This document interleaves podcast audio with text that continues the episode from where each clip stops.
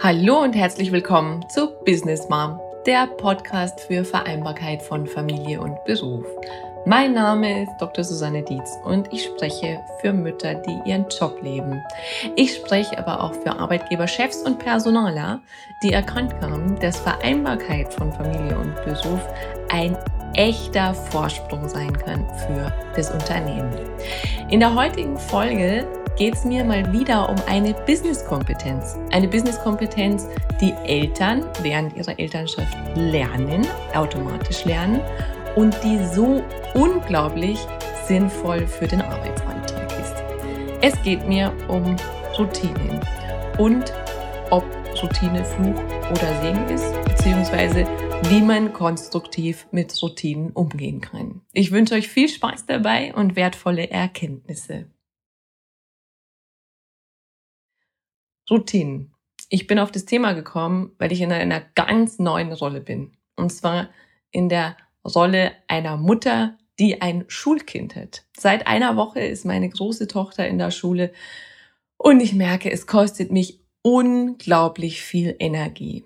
Ich glaube, ich habe das Thema komplett unterschätzt oder vielleicht habe ich es auch verdrängt. Aber was mir bewusst geworden ist, dass uns einfach die Routine fehlt. Also meine Tochter und auch ich ähm, eine komplett neue Rolle bekommen. Wir sind in ein komplett neues System geworfen worden. Unser, kann man sagen, unser Alltag hat sich komplett verändert und wir dürfen viele, viele Dinge neu lernen. Ganz abgesehen von den emotionalen Themen, die man da so hat, wo man sagt, oh, wo, wo gebe ich jetzt mein Kind hin? Was passiert dort in der Schule überhaupt? Ich gebe es quasi morgens äh, an einer Institution ab ja, und hoffe, dass es mittags wieder heil rauskommt. Aber was da wirklich passiert, das weiß ich als Mutter nicht. Und ich finde, da gab es im Kindergarten einfach noch mehr Transparenz und äh, es braucht viel mehr Vertrauen. Also das sind so die emotionalen Herausforderungen, wo wir gerade stehen. Und auch gleichzeitig Stütze natürlich für das Kind zu sein, für das es natürlich auch ein riesen Change ist. Hm, zumal es bei uns zum Beispiel so ist, dass meine Tochter dort noch niemanden kannte. Ich glaube, inzwischen hat sich das gut eingependelt. Sie hat jetzt erste Freunde. Aber auch das ist zu stemmen. Was mir aber aufgefallen ist, was wirklich unglaublich anstrengend ist, ist eben dieser neue Alltag. Also alleine, dass wir jetzt zu einer festen Uhrzeit wirklich aufstehen müssen, dass wir pünktlich in der Schule sein müssen. Also ich finde, im Kindergarten hat man so ein bisschen Puffer zumindest noch dass in unserem Fall ich jetzt ein, ganz banal ein Pausenbrot schmieren muss. Das musste ich vorher nicht. Meine Kinder haben immer das Essen im Kindergarten bekommen. Dass wir einen neuen Weg haben morgens, den wir fahren müssen. Dass wir dementsprechend erstmal die Zeiten ein bisschen ausprobieren müssen. Wie viel Puffer brauchen wir? Wie viel Verkehr könnte auch sein? Also all diese Dinge. Und ich merke, es ist einfach unglaublich anstrengend. Und mein Gedanke war, wow, also Routinen sind wirklich unglaublich entlastend. Ich wünsche mir meine Routine zurück, so wie es eben vorher war, als wir gut eingespielt werden mit dem Kindergartenalltag, mit meinem Joballtag, mit Privatleben. Und ich merke, wir müssen da jetzt erst wieder neue Routinen etablieren.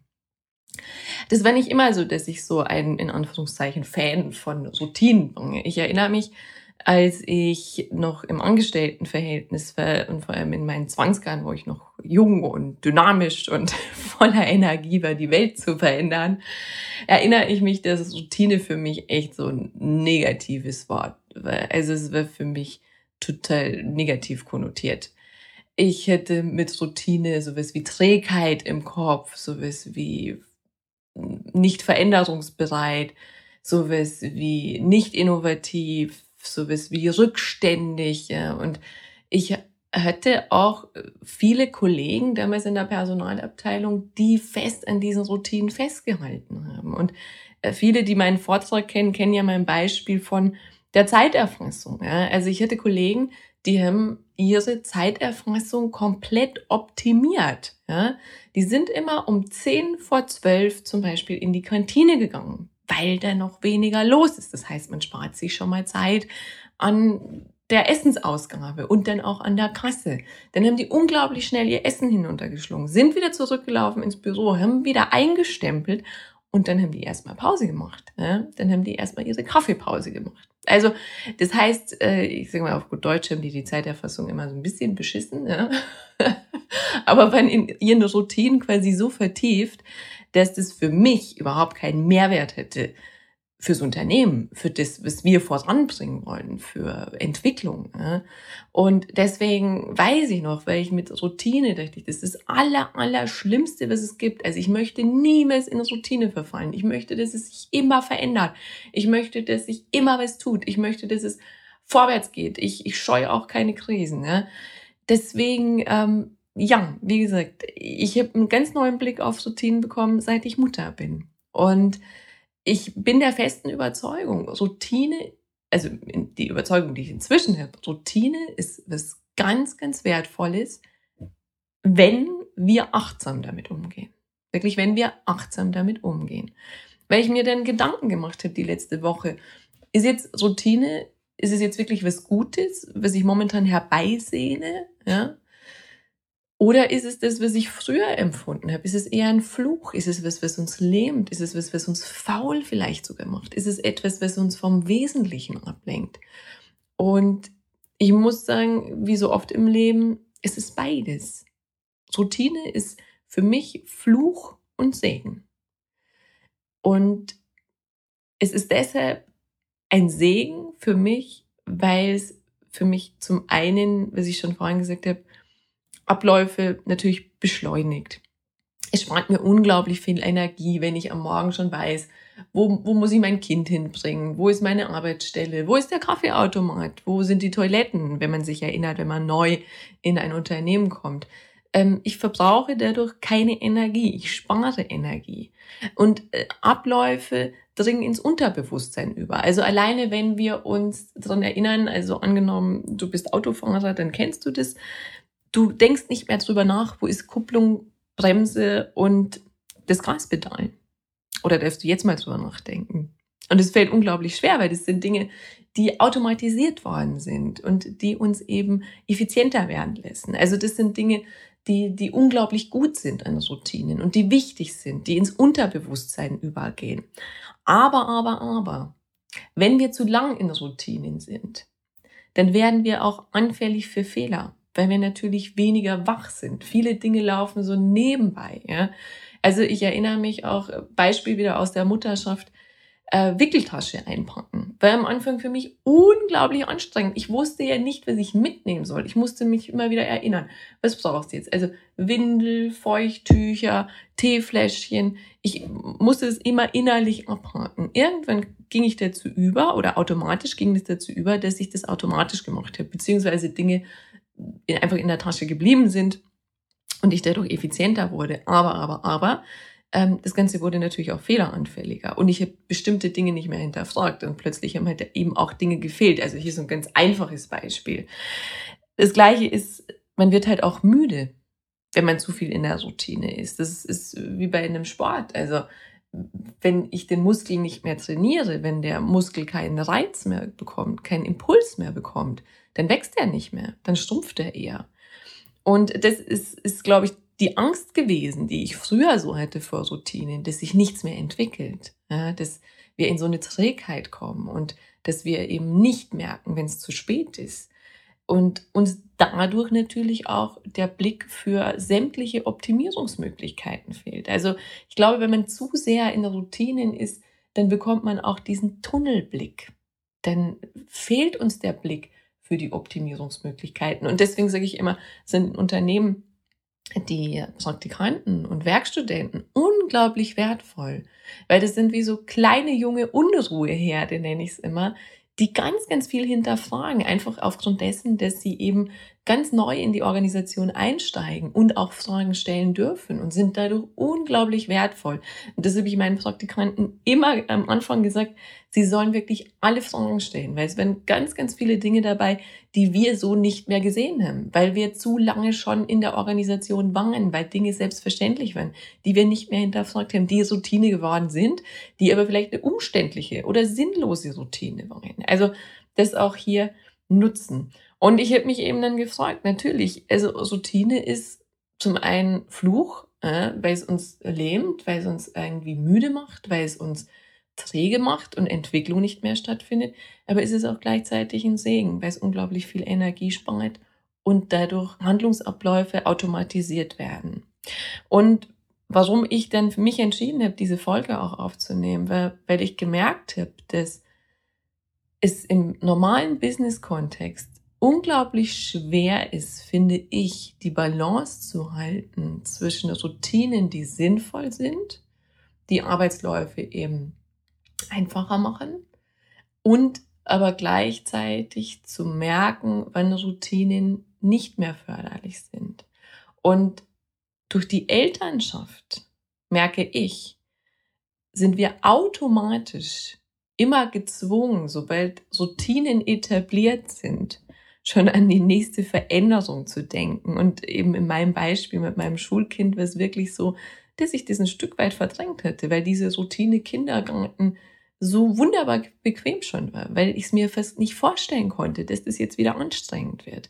Aber ich glaube auch, dass wir durch die Kinder eine ganz, ganz tiefe Verbundenheit haben mit dem Leben.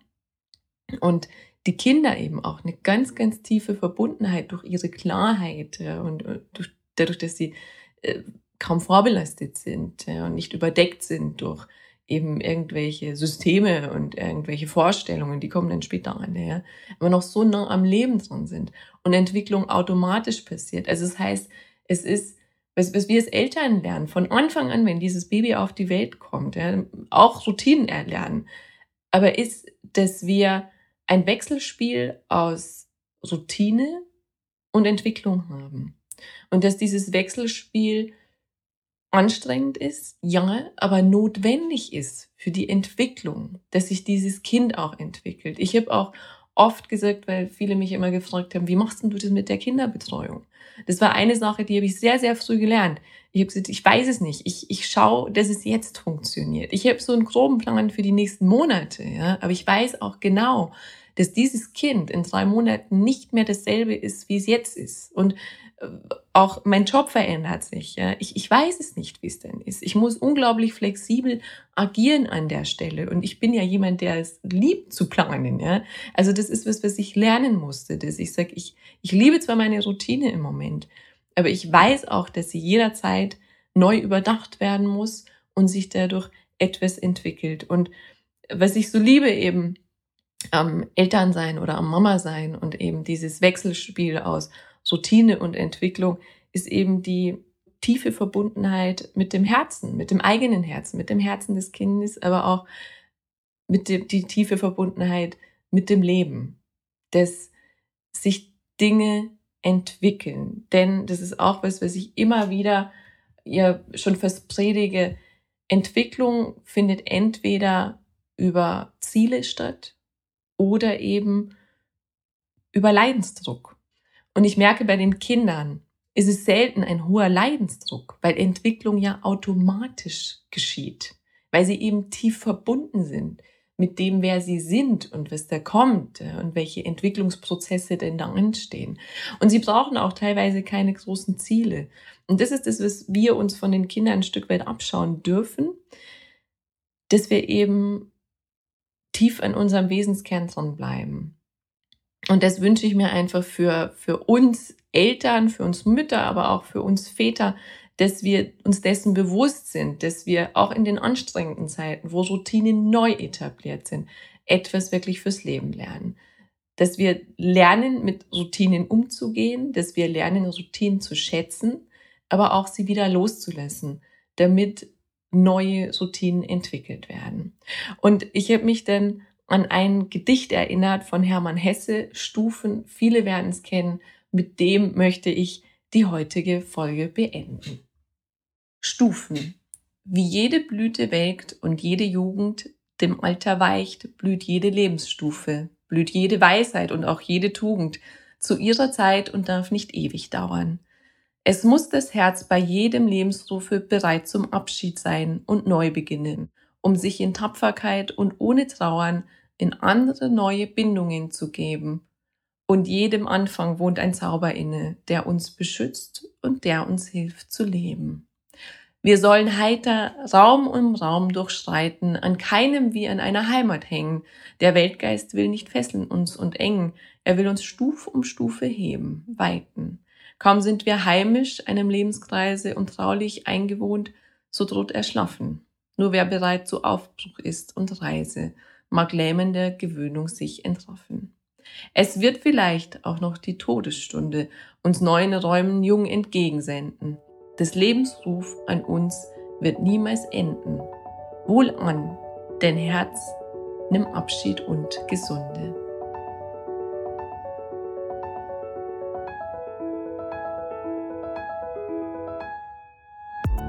Von Herzen danke, dass du wieder mit dabei warst. Wenn du mehr zu Business Mom erfahren willst, dann besuch mich doch einfach auf Facebook, Instagram, LinkedIn oder Xing oder geh direkt zu meiner Business Mom Website unter www.businessmom.de. Dran denken, Sinn im Business schreibt man bei mir immer mit zwei N.